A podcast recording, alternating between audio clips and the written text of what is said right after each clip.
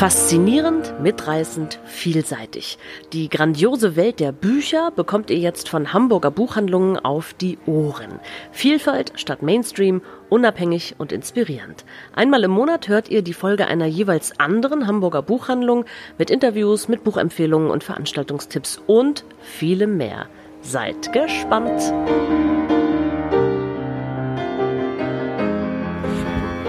Herzlich willkommen, liebe Zuhörerinnen und Zuhörer. Heute starten wir Hamburger Buchhandlungen mit unserem Podcast Hörstoff. Mein Name ist Stefanie Krawel von der Lesesaal Buchhandlung und ich freue mich sehr, mit euch die nächsten Minuten mit Interviews, Bücherpingpong und anderem zu verbringen. Seid gespannt!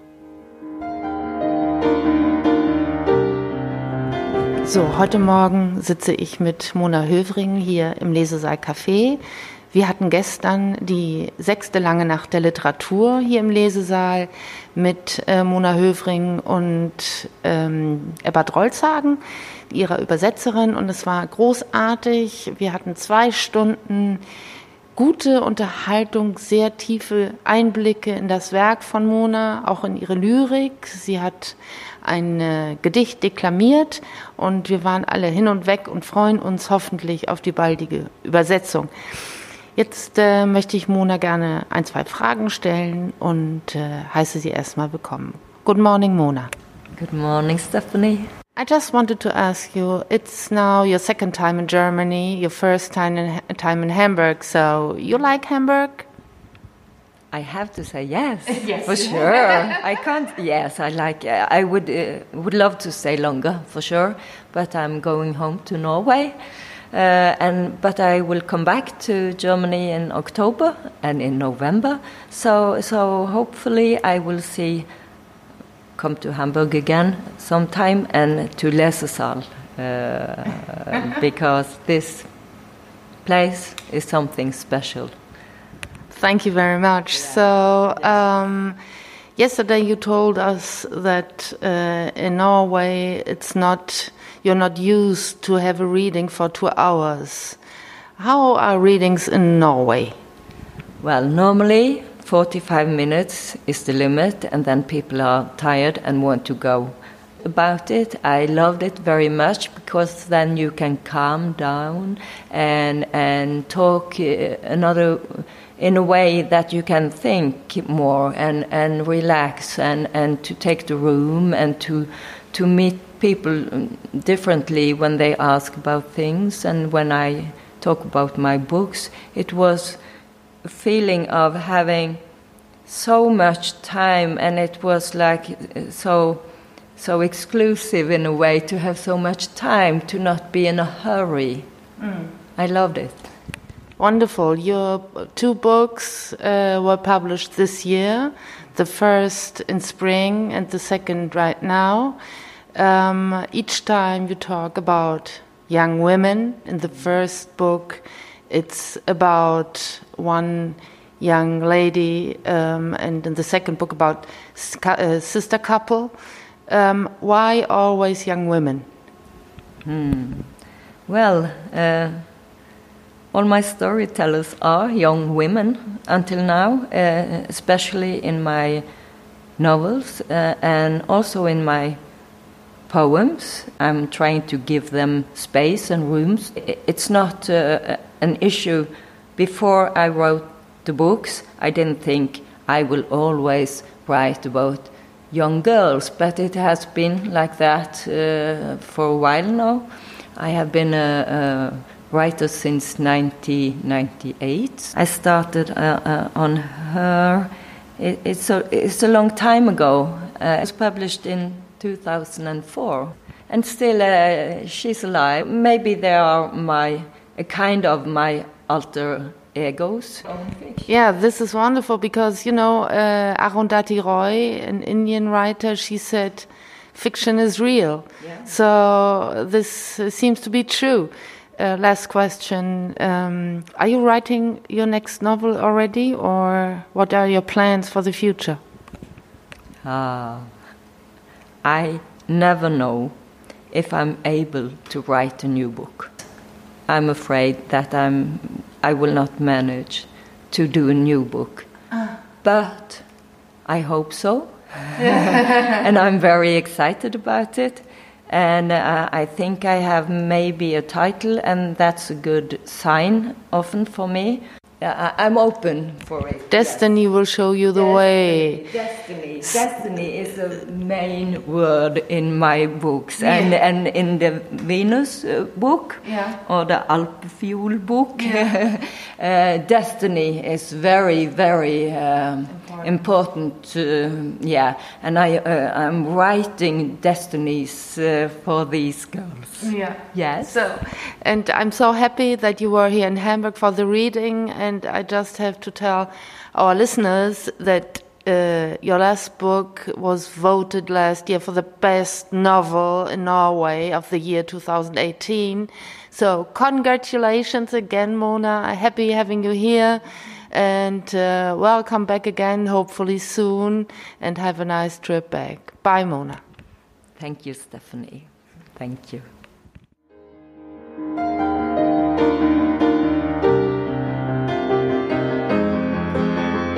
So, heute Abend äh, sind wir hier bei der Langen Nacht der Literatur. Es ist der 7.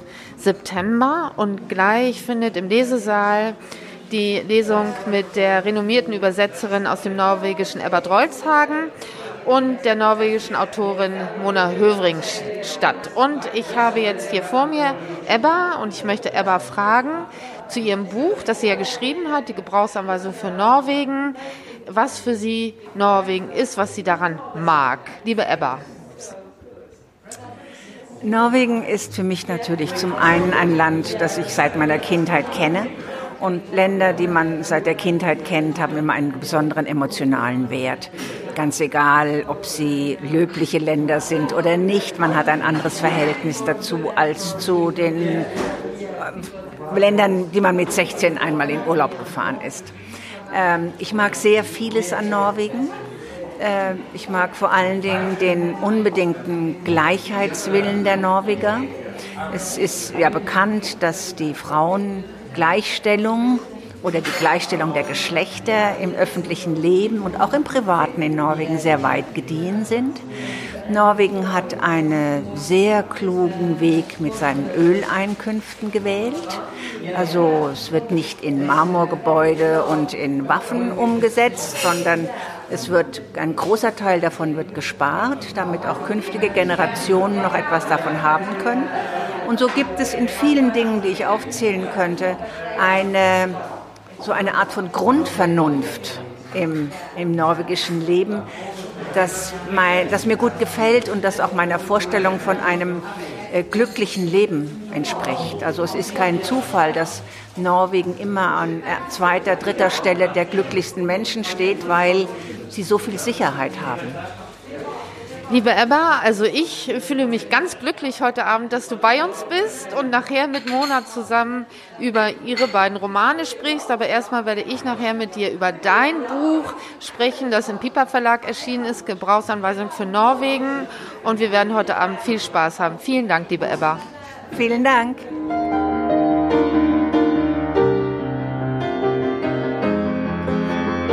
Heute sitzen wir hier im Lesesaal Café und ähm, ich sitze hier mit Simon Stranger, dem norwegischen Autor von dem Roman Vergesst unsere Namen nicht. Hi Simon. Hi. I'm so happy that you're here and we'll talk about your novel now translated in German. And uh, it was published last year already in Norway. Uh, and um, it's about the family um, of your wife, about um, the great grandfather of your wife, um, and the novel is situated in uh, Trondheim during um, before and during Second World War. It's about um, the Jewish great great grandfather and now you started your book with the story of your son seeing the Stolperstein of the great grandfather of your wife. Tell us about it. Yes, thank you so much. It's it's very it's so great to be here, and what a lovely bookshop. And um, just like 15 minutes ago, I, I got to see the book for the first time in, in German, which is a lovely edition. So, thanks to everyone involved the translator and the publisher, of course, and to you, the bookseller. Anyway, well, this this novel started for me when I was like five or six years ago. Uh, I have two kids, Lucas and Olivia. They're now 12 and 15. And they were at a sleepover at my mother in law's house. And it was like this uh, calm Saturday or Sunday with jazz in the background. She was preparing some food. And I went out to the kitchen to, to, to grab a cup of coffee. When her third and, and hopefully last uh, husband uh, came out in, in, in, the, in, the, in the doorway and he said, uh, in in this dialect from uh, from this part of Norway. He said, "Simon, uh, do you know that uh, Greta? She grew up in the house of of Henry Rinnan." And I was just like, uh, "Rinnan, Rinnan, who is?" I, I, didn't remember who it is. Uh, so this is a very lo long answer, but Rinnan, he was he was Norwegian. he worked as a secret agent for the Nazis during the war, and his job was to to uh, to get into the Norwegian resistance um, and to, to destroy it from the inside, uh, like like a like a mule, and he was very good at it. So he was responsible for like a thousand Norwegians were arrested, uh, several hundred were killed. Uh, no, sorry, tortured, and uh, about eighty people were killed. And uh, one of them is the the great grandfather of my kids. And to to conclude the, this very long answer. Um, so my, my grandmother, no, my, my mother-in-law grew up in this house, which is weird enough for anybody because this, this house was a torture chamber. They used to torture people and kill people, and at the end of the war, three people were were also, what do you say, chopped to pieces. Mm, mm. So it's, uh, it's a house with a terrible story, and, and my mother-in-law used to like sing and dance in this house. Why did they move in? Um, and how how did the story how how did the story about this house influence the people who moved in? So so that's when we decided to to go to Trondheim and and see this Stolperstein, which is this lovely project by by uh, this German artist uh, Günther Demnig. So so it's the beginning of the novel where my where my then ten year old son sits down and he brushes the, the dirt away from this metal plate. I guess a lot, a lot of your listeners will already know what Stolperstein project, what it's about. Mm-hmm. Uh, and he, he, he, washes the dirt away and then he says, uh, Daddy, why was he killed? Uh, and I say, because he was Jewish. And to me, that was like an, that was answer good enough in a way. But then my son said, uh, Yeah, but why? And lurking underneath that question, I felt that the um, uh, the fear and the terror lying underneath is like, okay, because later on, he asked, "Are, are we Jewish?" Like if if if he was really asking, could that identity be dangerous for for us as well? Mm. So, uh, so as you as you understand, this novel is, is very personal to me, um, but it uh, but it also it's it's mostly about uh, this Henry Rinnan character, and I'm I'm trying to trying to understand how somebody can become can do so, such horrible things that he ends up doing, like this this quiet, shy little boy from from Norway. How does he end up being? so. Uh, yeah, he slaughters the people like yeah. in a slaughterhouse. Yeah. Um, you have a special arrangement in your in your book because every chapter starts with an alphabetic uh, in an alphabetic order. So you have 26 chapters yeah. um, from A to Z, and um, this is a very special way. I never read this before starting with an A and ending with a Z. So, uh, how is this? How come? Maybe I can just read the first, the, the opening. Ah. A. Wie Anklage, A wie Aussage, A wie Arrest, A wie alles, was verschwinden und in Vergessenheit fallen wird, alle Erinnerungen und Gefühle, alle Habseligkeiten und Besitztümer, alles, was den Rahmen eines Lebens gebildet hat, and so forth. So, um, so yes, as you said, uh, it's built like an like an encyclopedia. So the the Norwegian title would be Encyclopedia of Shadows and Light. Um, so it's I think every novel has to have a structure, mm. and to me, I think the the surprise is part of reading.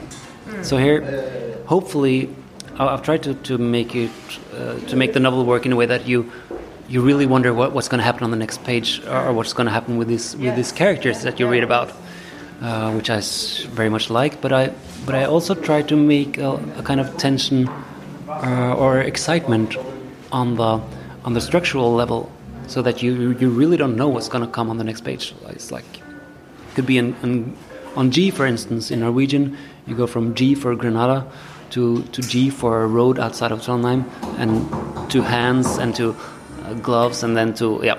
So um, I think it, it makes it possible for me and for the reader to just like let time and space disappear, and you can just you walk into a room, which is this novel, and you can just walk freely.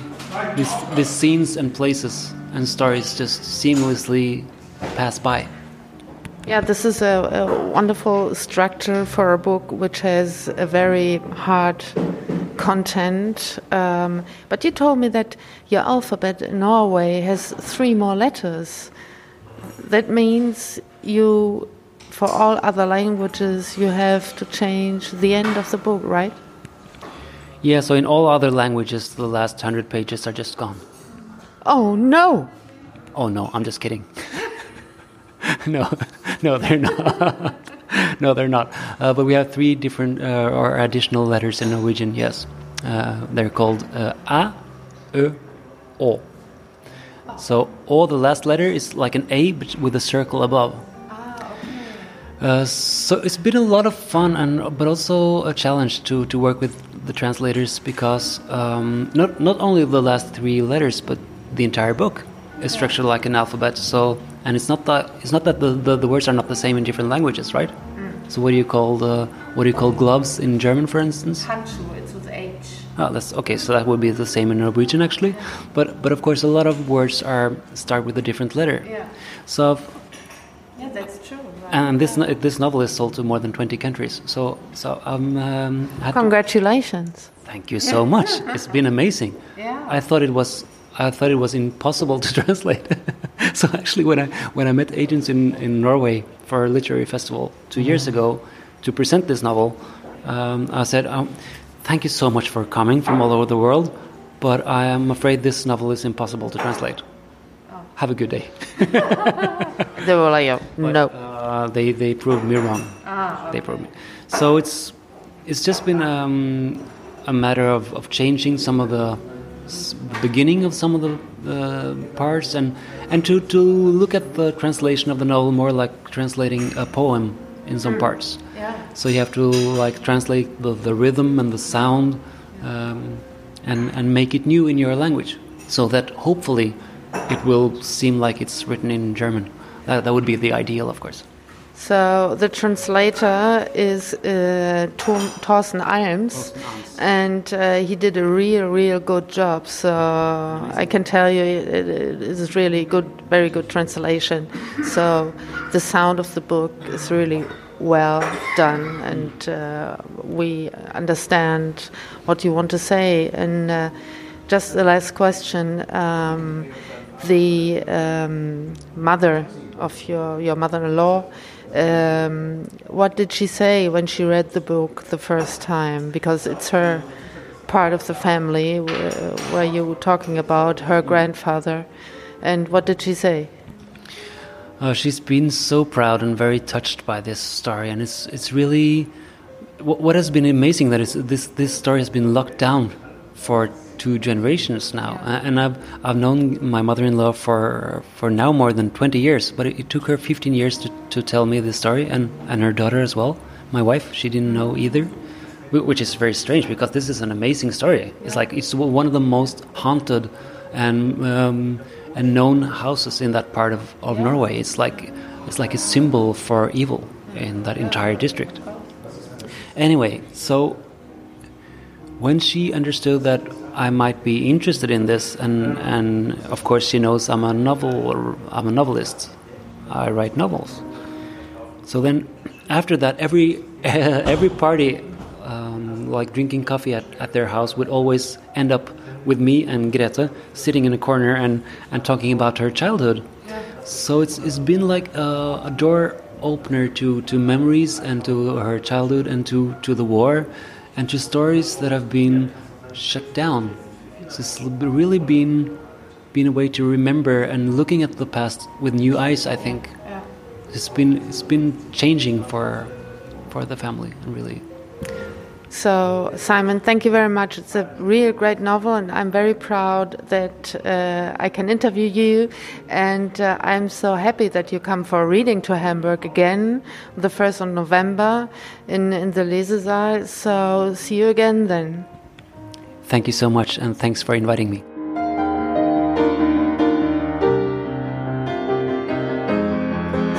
Auf geht's mit unserem Bücher-Ping-Pong. Wolf und ich sind schon ganz aufgeregt. Das ist nämlich unser erstes Ping-Pong. So, jetzt starten wir. So, Wolf, du bist der Erste, der pinkt. Ja, und zwar starte ich mit dem aktuellen Wilhelm Rabe Preisträger. Sie wissen natürlich, wer gemeint ist. Norbert Scheuer, ganz, äh, ganz frisch gekürt, auch äh, auf der Shortlist für den Deutschen Buchpreis mit seinem Buch Winterbienen. Ähm, Natürlich wieder ganz große Literatur und Norbert Scheuer ist am 5. Dezember zu Gast im Lesesaal. Das wird ein ganz großes Highlight. Äh, da freuen wir uns sehr drauf. Jetzt hast du vergessen zu sagen, dass du es moderierst, mein Lieber. Und jetzt haut er mich wieder. Er will nämlich nicht, dass ich das sage. So, zweiter Titel. Simon Stranger ein Norweger Autor mit seinem aktuellen Roman Vergesst unsere Namen nicht, erschien bei Eichborn und übersetzt von Thorsten Alms. Es ist ein Tatsachenroman, eine wahre Familiengeschichte, die zeigt, wie nah Dunkelheit und Hoffnung beieinander liegen können. Und äh, du hast nicht erwähnt, dass du äh, Simon Stranger ähm, moderieren wirst. Äh, Und äh, ich mache jetzt weiter mit Luz. Am 1. November übrigens. Ähm, Luz, äh, Reproduktverlag, Sie wissen Bescheid, Graphic Novels vom Feinsten. Wir waren Charlie, ganz neu erschienen, ehemaliger Cartoonist und Zeichner von Charlie Hebdo, hat einen voluminösen Graphic Novel über die Redaktion, über seine ehemaligen Kollegen geschrieben, gezeichnet. So, und ich möchte eine mhm. Reihe vorstellen, die Reklam, äh, bei Reklam erschienen ist, und zwar die 100 Seiten. Da können Sie auf 100 Seiten etwas lernen über Trash-TV, Zen, über die Antike, JFK, Homöopathie, Che Guevara, Resilienz, Jane Austen, Ovid, Astrophysik und Asterix. So, jetzt kommt wieder Wolf. Sonst dauert das ja noch ewig. Also, ähm, bah. genau. Und äh, wahrscheinlich kann man noch was über Kriminalromane lernen. Davon haben wir auch jede Menge im Lesesaal. Unter anderem von Selim Özdogan, ganz neu erschienen bei der Edition Nautilus, der die Träume hört. Ähm, Krimi pur aus dem Drogenmilieu äh, von einem Autor, der früher Romane geschrieben hat und sich jetzt in das Krimifeld begeben hat und das mit Bravour. Ja, last but not least hätte ich was gesagt, longlisted for the Booker Prize 2019, Elif Shafak, 10 minutes 38 seconds in this strange world. It's about Layla, who died, and each minute after her death brings a census memory. What if, after the moment of death, the human mind continues to work for a few more precious minutes? 10 minutes, 38 seconds exactly. Kannst du das nochmal auf Deutsch wiederholen? Ähm, übrigens auch original im Englischen New Dark Age, aber bei uns auf Deutsch erhältlich James Bridle, das neue Sachbuch von James Bridle, New Dark Age, der Sieg der Technologie und das Ende der Zukunft. Und ich muss sagen, äh, ganz großartiges Sachbuch. Nicht immer leicht, deswegen bin ich auch ganz froh, dass es auf Deutsch erschienen ist. Ähm, aber ein ganz heißer Kandidat für diesen Sachbuchherbst. So, jetzt gehen wir wieder nach Edition Nautilus äh, nach Hamburg. Hier erzählt äh, Jan Kruse in einem Sachbuch im Junius Verlag erschienen über Hamburgs Schiffe mit Jan und Jörn auf großer Fahrt, was so alles im Hafen passiert, nicht? Aha, das habe ich verstanden. Äh, mein letzter Titel für dieses Pong, Ping-Pong, äh, Henrik Otremba aus Deutschland mit dem Titel Kachelball, Kachelbarts Erbe, langsam. Ganz großartige Literatur, einer meiner ganz heißen Tipps für den Herbst. Äh, unglaublich tolle Unterhaltung, Science Fiction, Liebesgeschichte, Abenteuerroman, Kriminalroman, alles, was mir so einfällt, ist da drin. Und äh, es ist äh, ein, eine äh, ganz, ganz toll. So, nach dem ganz, ganz toll komme ich jetzt und ponge zuletzt mit der Biografie über Maria Theresia, die Kaiserin in ihrer Zeit von Barbara Stolberg-Krielinger, die im letzten Jahr den Preis der Leipziger Buchmesse bekommen hat über dieses Meisterinnenwerk. Denn Maria Theresia war eine Königin und Kaiserin mit außerordentlichem Selbstbewusstsein und strenger Disziplin. Sehr lesenswert. So, ihr Lieben. Jetzt nochmal langsam die Titel. Norbert Scheuer, Winterbienen, bei CH Beck erschienen. Simon Stranger, Vergesst unseren Namen nicht, bei Eichborn erschienen. Luz, Wir waren Charlie, bei Reprodukt erschienen. Reklam 100 Seiten, ganz viele unterschiedliche Bände. Dann Selim Özdogan, der die Träume hört, bei Nautilus erschienen. Elif Shafak, 10 Minutes, 38 Seconds in This Strange World bei Penguin erschienen, gibt es auch in der deutschen Übersetzung bei Kein und Aber unter dem Titel Unerhörte Stimmen. Dann James Bridle, New Dark Age bei CH Beck erschienen. Hamburgs Schiffe, ein Erzählsachbuch von Jan Kruse, im Junius Verlag erschienen. Hendrik Otremba, Kachelbarts Erbe bei Hoffmann und Kampe und last but not least Maria Theresia, die Kaiserin in ihrer Zeit von Barbara Stolberg-Grillinger bei Beck erschienen. Ich hoffe, es hat euch gefallen, unser erstes Ping-Pong. Ich stehe jetzt hier mit Urs Spindler, einem der Macher von der Nikon, die jetzt gerade stattfindet. Gestern war Eröffnung mit Carsten Broster unter anderem, dem Kultursenator. Und heute ab 12 ist hier volles Haus. Und ähm, wir stehen hier mittendrin und ich bin total aufgeregt, weil ich eben auch ein paar Termine haben durfte mit ganz interessanten Magazinmachern. Ähm, Urs, wie seid ihr überhaupt darauf gekommen, so eine Indicon zu veranstalten? Also die Indicon gibt es jetzt ja seit sechs Jahren. Ähm, das ist quasi die sechste Veranstaltung. Und als wir angefangen haben, haben wir gerade uns auch selbstständig gemacht. Also das lief quasi parallel. Wir haben unseren Verlag ähm, gegründet und haben ähm, im ersten Jahr dann auch diese Indicon gemacht. Letztlich eigentlich ein ziemlicher Zufall. Wir haben halt ehrlich gesagt einfach so aus nerdigem Eigeninteresse angefangen, Magazine zu sammeln und haben dann irgendwann halt in so einer Wahnsinnsaktion einfach mal ein paar hundert Publisher angeschrieben, ob die uns halt ein Heft schicken. Eigentlich wäre es doch cool, sich mal in echt zu treffen. Und das war eigentlich die Geburtsstunde der Indicon, dass wir gesagt haben, okay, wir müssen es machen. Wie viele Aussteller wart ihr denn beim ersten Mal? Also beim ersten Mal gab es die Fair noch gar nicht. Beim ersten Mal war das eher so ein Sommerfest mit ein paar Diskussionsrunden, sage ich mal. Ähm, da waren wir ungefähr, ich würde sagen, vielleicht 50 Leute. Und jetzt sind es ähm, 100 Aussteller dieses Jahr aus 22 Ländern. Wow. Ähm, ja, wow, ich bin selber auch so ein bisschen, ich bin selber auch noch so ein bisschen geflasht. Wie viele Verlagsanteile hast du? Also Buchverlage und Magazinverlage, kann man das sagen? Prozentueller Anteil? Müsste ich jetzt ehrlich gesagt selber ähm, äh, mal nachrechnen, aber ähm, ja, wir haben halt dieses Jahr eine Sache gemacht. Wir hatten, wir hatten mal einen Indicon, da hatten wir nur zwei Verlage aus Hamburg was irgendwie ziemlich absurd ist, weil es ist halt eine riesen Verlagsstadt und es ist irgendwie, es gibt hier einfach super viele Menschen, die so etabliert sind. Aber für uns war natürlich auch dieses Thema Buchverlag ist halt irgendwie auch noch was Neues. So, ne? Wir sind halt in dieses Publishing über Magazin, über den Zeitschriftenvertrieb ja. so reingerutscht und wir versuchen, sind immer noch dabei, halt diese Buchwelt überhaupt so richtig zu verstehen. Ich würde sagen, aus Hamburg haben wir ähm, dieses Jahr 20 Verlage. Ähm, so am Anfang ist die Energie groß. Wir hoffen halt, dass sich das irgendwie so ein bisschen verstetigt. So, ne? Das ist halt auch bei der Indicon jedes Jahr wieder die Sorge. Wir hangeln uns von Förderung zu Förderung, von Sponsoring zu Sponsoring. Ähm, ja. Viel Arbeitszeit ist auch teilweise dann nicht bezahlt und ähm, das kennen wir Buchhändler sehr gut. genau und ähm, ja, das, ist immer die große Herausforderung. Ne? Also auf der einen Seite zu sagen, ist natürlich toll, dass es immer neue Hefte, immer neue Publikationen gibt, immer auch immer neue Verlage gibt, aber auf der anderen Seite auch zu sagen, okay, wie kriegen wir es halt hin, dass die Guten, die wirklich was zu sagen haben, dass sie halt eben auch am Start bleiben. Auf jeden Fall. Also äh, die Verlage sind ja auch bei mir im Laden, äh, im Lesesaal dann äh, vertreten. Ich habe sie schon gesehen, Nautilus, Mayrisch, ähm, Edition 5 etc. Und äh, ich finde es riesig. Ich hoffe, ich bin nächstes Jahr wieder mit einer kleinen äh, Gästerunde dabei und äh, ich werde es auf jeden Fall nächstes Jahr wieder unterstützen. Und äh, was wünschst du dir für die Zukunft, für die Indicon?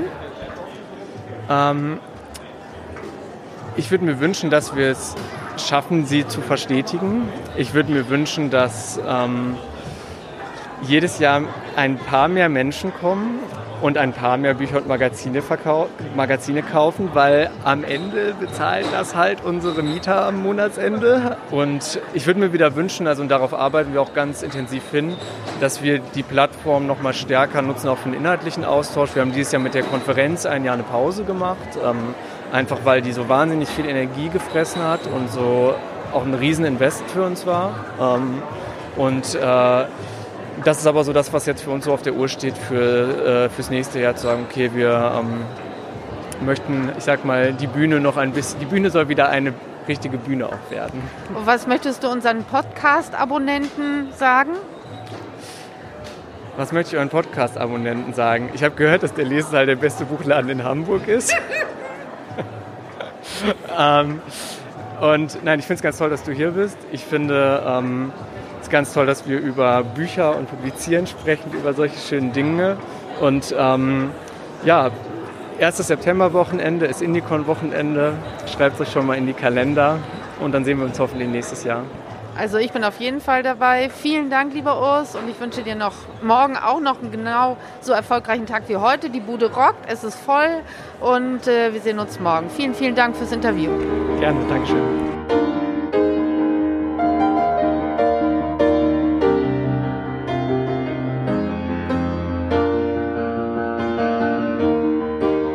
Das Wochenende mit Indicon ist vorbei. Es war ganz aufregend. Samstag und Sonntag äh, im Oberhafen war ganz viel los. Ganz viele unabhängige Magazine und Buchverlage haben sich vorgestellt. Ähm, und äh, tatsächlich habe ich äh, Jonathan kennengelernt. Äh, Jonathan Simmons ist the founding editor of Analog C Verlag. Und ähm, er hat vor anderthalb Jahren gegründet und zwar in Freiburg ist das Büro des Verlages und ähm, es gibt noch ein kleines Büro in Austin, Texas, weil Jonathan kommt aus Austin, Texas. Und was so besonders ist ähm, an seinem neuen Verlag, ist, dass er ein sogenannter Offline-Publisher ist. Das finde ich ganz großartig. Wir haben eben gesprochen, ich habe ihm versucht klarzumachen, dass er unbedingt auf Instagram sein muss. Nein, er will nicht auf Instagram sein, weil er eine ganz andere, tolle Philosophie hat. Und ähm, der Lesesaal hat sich jetzt entschlossen, ähm, mit äh, dem Verlag zusammenzuarbeiten, weil es so spannend ist und so tolle Bücher äh, sind rausgekommen, drei Stück an der Zahl plus ein Blankbook. Und ähm, ich möchte jetzt Jonathan einige Fragen stellen. Good morning, Jonathan. Good morning, hello. So, um, welcome to Lesesaal in Hamburg. So, um, you are really special, as you told me before, as a, not, not, not only as a person, but as a, as a publisher. Um, so, offline publisher, what does it mean? So, it simply means that we're making only physical books and we're distributing them exclusively to physical bookshops. Um, so we're not distributing them on the internet. On the internet. Okay, so we can just send you letters because you like to receive letters, I heard. So uh, when somebody wants to have your book, he has to write you a letter. So, and you have a list of stockists, right? So the way we uh, get people to know about us is we have these bulletins that we send out about twice a year, and it lists all the stockists um, in Europe and North America where our titles are available. Currently, about 120 and growing, including your beautiful independent shop here, Les Asal. Um, and the bulletin also includes uh, a, a, taste of how we make our liter- literary journal with a few articles and always an interview with an independent bookshop. This is very interesting because uh, I love the size of it. You have very, very, nice size of books and your bulletin. And um, tell me about how you focus on making books. So, what is what is special about your books? We think that the internet uh, is amazing for many, many different things, but sometimes it's hard, difficult to find quality. So our focus is basically an obsession on quality, um, quality paper, quality uh, artwork on the covers, and quality text inside. So we're trying to make the highest quality hardcover books possible. Yeah, but your size is special as well, right? Yes. Um, we they're pocket-sized books. I mean, they're not tiny, but they're they're small enough to put in your pocket and take to the park or read on the train. Um, so yeah, uh, people seem to like the size. Yes, I love the size too, and what I love as well is that your covers are uncoated. Yeah, the texture, the haptic quality is important to us. Um, I often joke that the internet has no texture and has no smell. So we like the way our books feel and we like the way our books smell. And you always know a bibliophile because it's one of the first things they do is they pick up the book and smell it. Absolutely, I do it. Yeah, I love it, and I did it with your books too. So um, you published uh, three books up to now in one and a half years, and a blank journal. Can you shortly explain where's about the book? About the books. Yeah. So we, excuse me. So we have um, a literary journal, a literature magazine and we have just finished our second issue. So that's been in publication only in a handful of weeks. Um, and then we have uh, we started out with a book of poetry, and then we have the the notiz book, the writing book, which. Um, fits with our editorial vision because we're often encouraging people to take a few minutes here and there away from the screens to read printed books and to think and to write and to be creative. So it made sense for us to make a very high quality uh, writing book, which is what we've done. Um, so we'll be happy having your books next week here in the Lesesaal, and we will present them together. So uh, when your next book will come out? Uh, we have a special project that uh, is not quite final enough to talk about yet, um, um, but it should be in the next six months. We'll come out with our next title. Okay, I'm very curious. Uh, tell me what your wishes are for the future. Our wishes is that more and more people realize that the internet is an incredible tool and resource, but that there's something just really wonderful about sending, spending a Sunday afternoon reading books and drawing and writing and um, yeah, so we just hope to promote the importance of local neighborhood bookshops um, and the printed word. Wonderful, Jonathan. Thank you very much for the interview. Thank you so much. Jetzt möchte ich gerne Tom Müller drei Fragen zu seinem neuen Roman Die jüngsten Tage stellen. Ähm, Tom Müller ist ja Verlagsleiter des Tropenverlages und lebt in Berlin, aber es ist ja auch so, das habe ich gerade gelesen, dass er Spieler bei der DFB Autoren-Nationalmannschaft ist und auch großartig der Initiator der Berliner Read Parade, die eventuell oder fast sicher nächstes Jahr nach Hamburg kommt. Lasst euch überraschen. So, lieber Tom, meine erste Frage lautet, was war für dich der Auslöser, zum Stift zu greifen und über dieses Thema zu sprechen? Gibt es einen bestimmten Anlass? Ja, ein Auslöser, den gab es in der Tat für die jüngsten Tage. Aber es war leider auch kein besonders schöner Auslöser. Und zwar ist mein ehemaliger Mitbewohner aus Köln, der noch sehr jung war, also deutlich jünger als ich jedenfalls, eines Tages vom Balkon gefallen.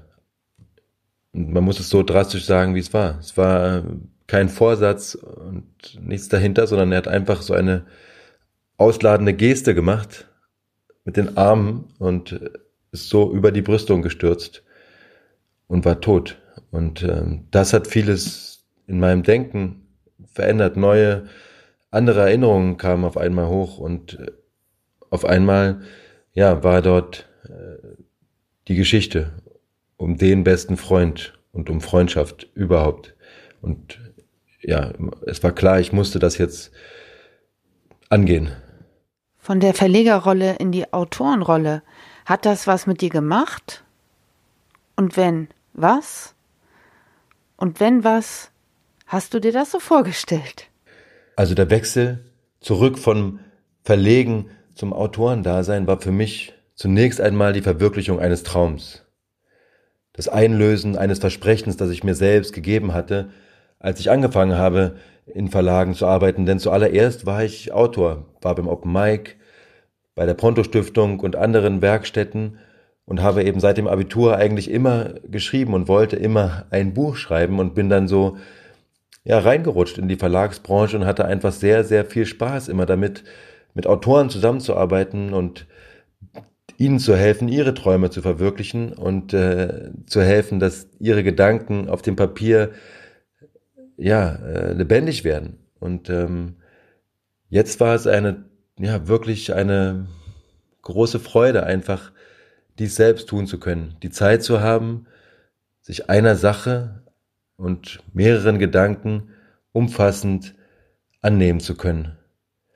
Diesen Heilraum, diesen Anlauf nehmen zu können, auch mal etwas richtig zu machen, nicht immer nur so von oben und schnell drüber zu gucken, nicht diese Kleinteiligkeit zu haben, an 2000 Dinge an einem Tag denken zu müssen, sondern einfach sich um diese eine große Grundfrage zu kümmern, die mich eben sehr beschäftigt hat, wie ich ja schon erläutert habe.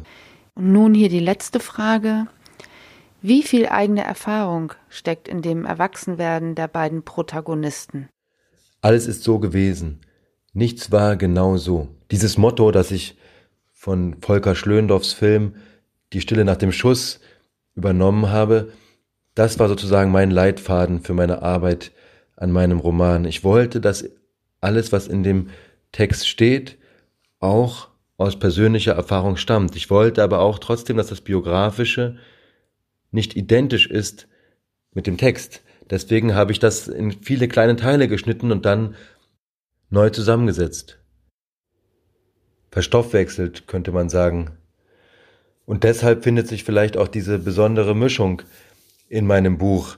Deshalb geht es einerseits um eine Liebesgeschichte, um eine Freundschaftsgeschichte und um einen Künstlerroman. Deshalb ist eben eine Hauptfigur ein italienischer Dichter des 19. und 20. Jahrhunderts, sind, spielt eine Ebene im Ostdeutschland nach der Wende und die andere in der Gegenwart. Ja, geht es um Populismus, Ästhetizismus und Popkultur. Ja, mir ging es vor allem darum zu versuchen, eine Konstellation herzustellen, Dinge in Beziehung zu setzen, die es uns ermöglichen, über die Gegenwart und die Vergangenheit neu nachdenken zu können, anderes Material zu haben, eine andere Brille aufsetzen zu können, mit der wir über all das, was uns in der Vergangenheit heute bewegt, sprechen können. Vielen Dank, lieber Tom, für deine Antworten und vielleicht oder wahrscheinlich sehen wir uns ja im Frühjahr nächsten Jahres, wenn du im Lesesaal aus deinem Roman, deinem Debüt äh, liest.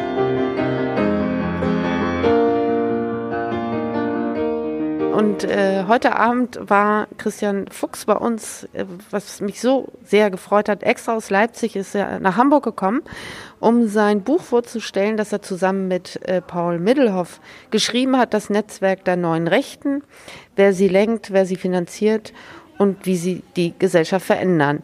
Dieses Buch ist ein absolutes Must-Read auf Neudeutsch und äh, von den zwei Investigativjournalisten der Zeit ein unbedingt lesbares und lesenswertes Buch ähm, über die Vernetzung, die uns allen gar nicht so bewusst ist. Guten Abend, Christian. Hallo, also nach dem Vorrede jetzt hier muss ich ja gar nichts mehr sagen. Das ist ja alles schon gesagt. Vielen Dank für das Lob. doch, doch, ich stelle dir jetzt noch ein paar Fragen. ähm, dieses Buch hat ja ähm, ist sehr gut strukturiert, hatte ich dir vorher schon gesagt, und mit Grafiken, die sehr ähm, viel Auskunft geben über die Strukturen. Ähm, nun heute Abend, was ähm, fandest du wichtig heute Abend? Was hat dir gut gefallen an dem Abend? Und haben wir irgendeine Frage verpasst? Na, ich finde das total schön, dieses Format, dass du gefragt hast, dass ich nicht, sonst normalerweise bin ich da alleine vorne und lese ein bisschen was und zeige ein Video und Bilder und muss aber so diesen Abend alleine äh, so da überstehen und du warst da an meiner Seite und hast genau die richtigen Fragen im richtigen Moment gestellt und wenn man dann noch so ein wunderbar interessiertes Publikum hat, was hier auch nach fast zwei Stunden nicht eingeschlafen ist oder gegangen ist und kluge Fragen gestellt hat, ähm, dann kann man sich eigentlich nicht mehr wünschen als Autor. Du hast dieses Buch ja zusammen mit Paul Middelhoff geschrieben äh, und bist seit über zehn Jahren in dieser Szene ähm, aktiv recherchierend, ähm, hast viele ähm, der Hauptakteure getroffen, ähm, weiß gut Bescheid über die Vernetzung. Was macht das mit einem, wenn man so hinter die Kulissen guckt? Man muss halt aufpassen, dass man nicht verrückt wird, ne? dass man nicht hinter jeder Ecke Nazi sieht. Das ist mir schon auch wichtig. Da will ich nicht so werden. Ähm, da habe ich zum Glück ein gutes Korrektiv durch meine Freunde und meine Familie. Ich wohne in einer Stadt in Leipzig, in dem es nicht so viele Journalisten gibt und ich habe da bin da mit ähm, Schauspielern und Dramaturgen und Schriftstellern. Das sind so meine Freunde und da haben wir ganz viele andere Themen. Das ist für mich auch ganz wichtig, dass man da nicht durchdreht und äh, paranoid wird auch.